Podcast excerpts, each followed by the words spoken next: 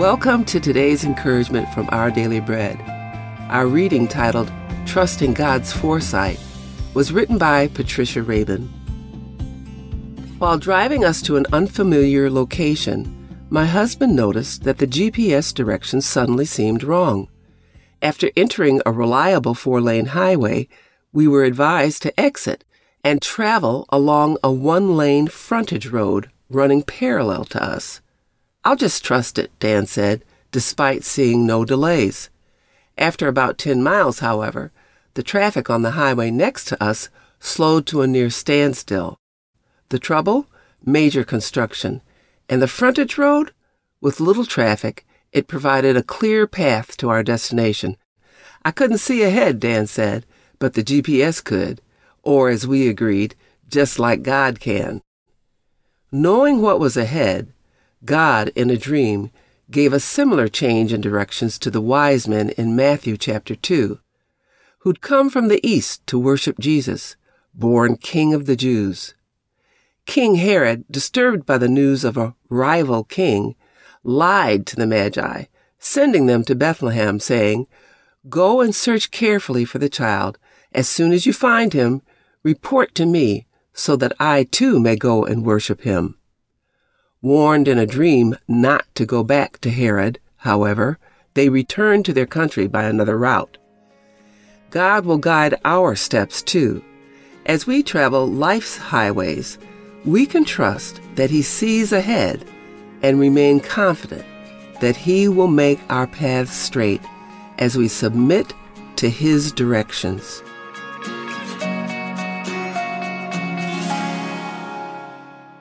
Today's Our Daily Bread devotional scripture reading is from Matthew chapter 2, verses 1 through 2 and 7 through 12. After Jesus was born in Bethlehem in Judea, during the time of King Herod, Magi from the east came to Jerusalem and asked, Where is the one who has been born King of the Jews? We saw his star when it rose and have come to worship him. And now picking up at verse 7. Then Herod called the Magi secretly and found out from them the exact time the star had appeared. He sent them to Bethlehem and said, Go and search carefully for the child. As soon as you find him, report to me, so that I too may go and worship him. After they had heard the king, they went on their way, and the star they had seen when it rose went ahead of them until it stopped over the place where the child was. When they saw the star, they were overjoyed. On coming to the house, they saw the child with his mother Mary, and they bowed down and worshipped him. Then they opened their treasures and presented him with gifts of gold, frankincense, and myrrh. And having been warned in a dream not to go back to Herod, they returned to their country by another route.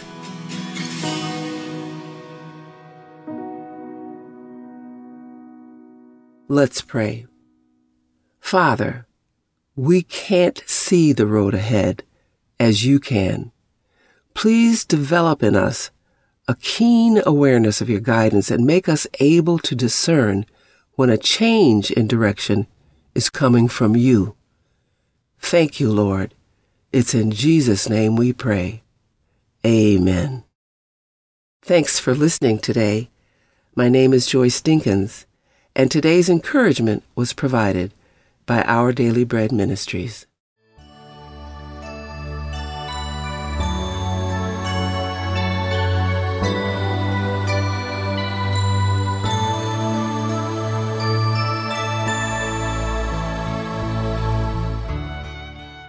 每日灵修，十月二十五日。肉体的阻力，神所赐住在我们里面的灵，是恋爱至于嫉妒吗？雅各书第四章第五节。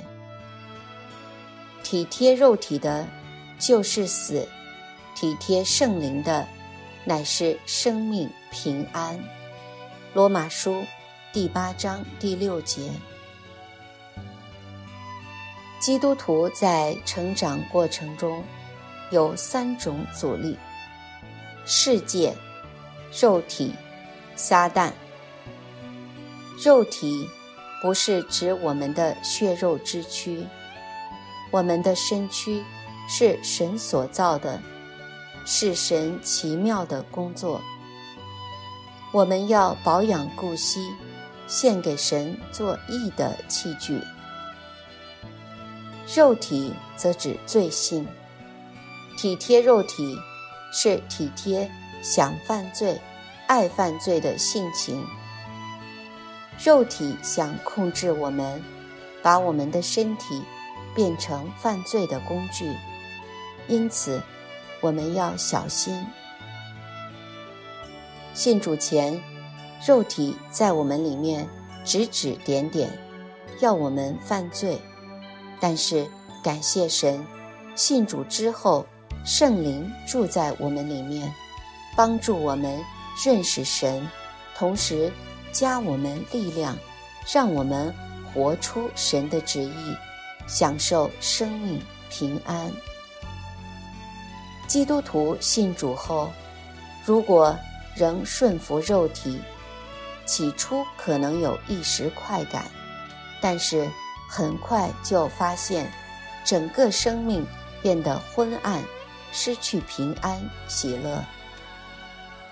愿主帮助我们明白，不要顺从肉体，要体贴圣灵，因为体贴圣灵，方能进入生命平安。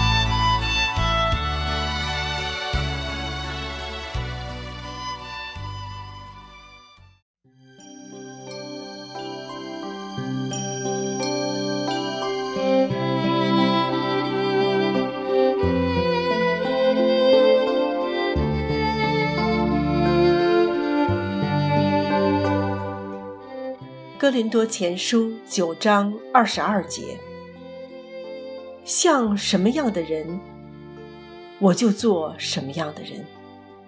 无论如何，总要救些人。一个基督徒工人，要学会如何在谦卑的事中成为属神的高尚之人。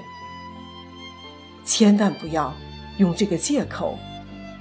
如果我在其他的地方就好了。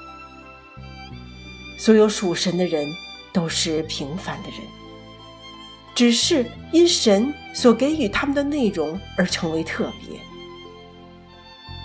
除非我们的心智和情感上都有了正确的内容，否则我们会对神毫无用处。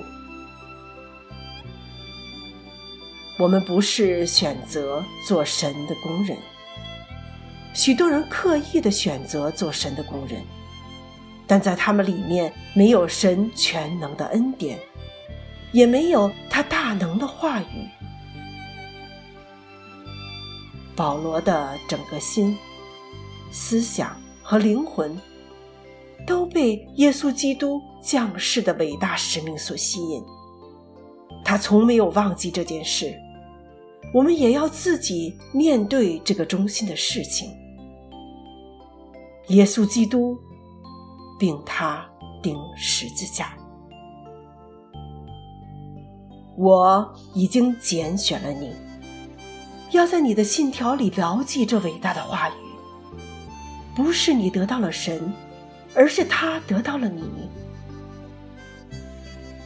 在这所学校里，神。在做工，他改变人，他打碎人，他磨造人，按照他所拣选的去做。我们不知道他为什么做这个，他只是为了一个唯一的目的，就是他可以说：“你是属于我的男人，这是属于我的女人。”我们要在神的手里，好让他把人栽种在磐石上，就像栽种我们一样。不要自己选择去做一个工人，但是当神呼召你时，如果你左推右搪，就有祸了。他会在你身上做些事情，是呼唤你以前从未做的。他会对付你，不像对其他人那样。让他按他的方式做吧。我们这样祷告祈求，是奉主基督得胜的名求。阿门。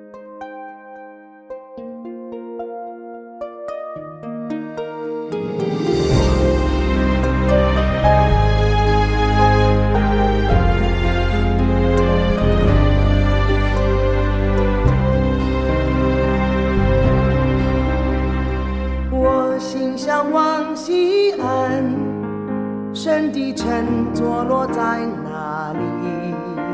虽然行过流泪谷，迷蒙秋雨的恩福，行走离上加里，进入宽阔不下之地，歌唱跳舞的都要说，我的泉源在你那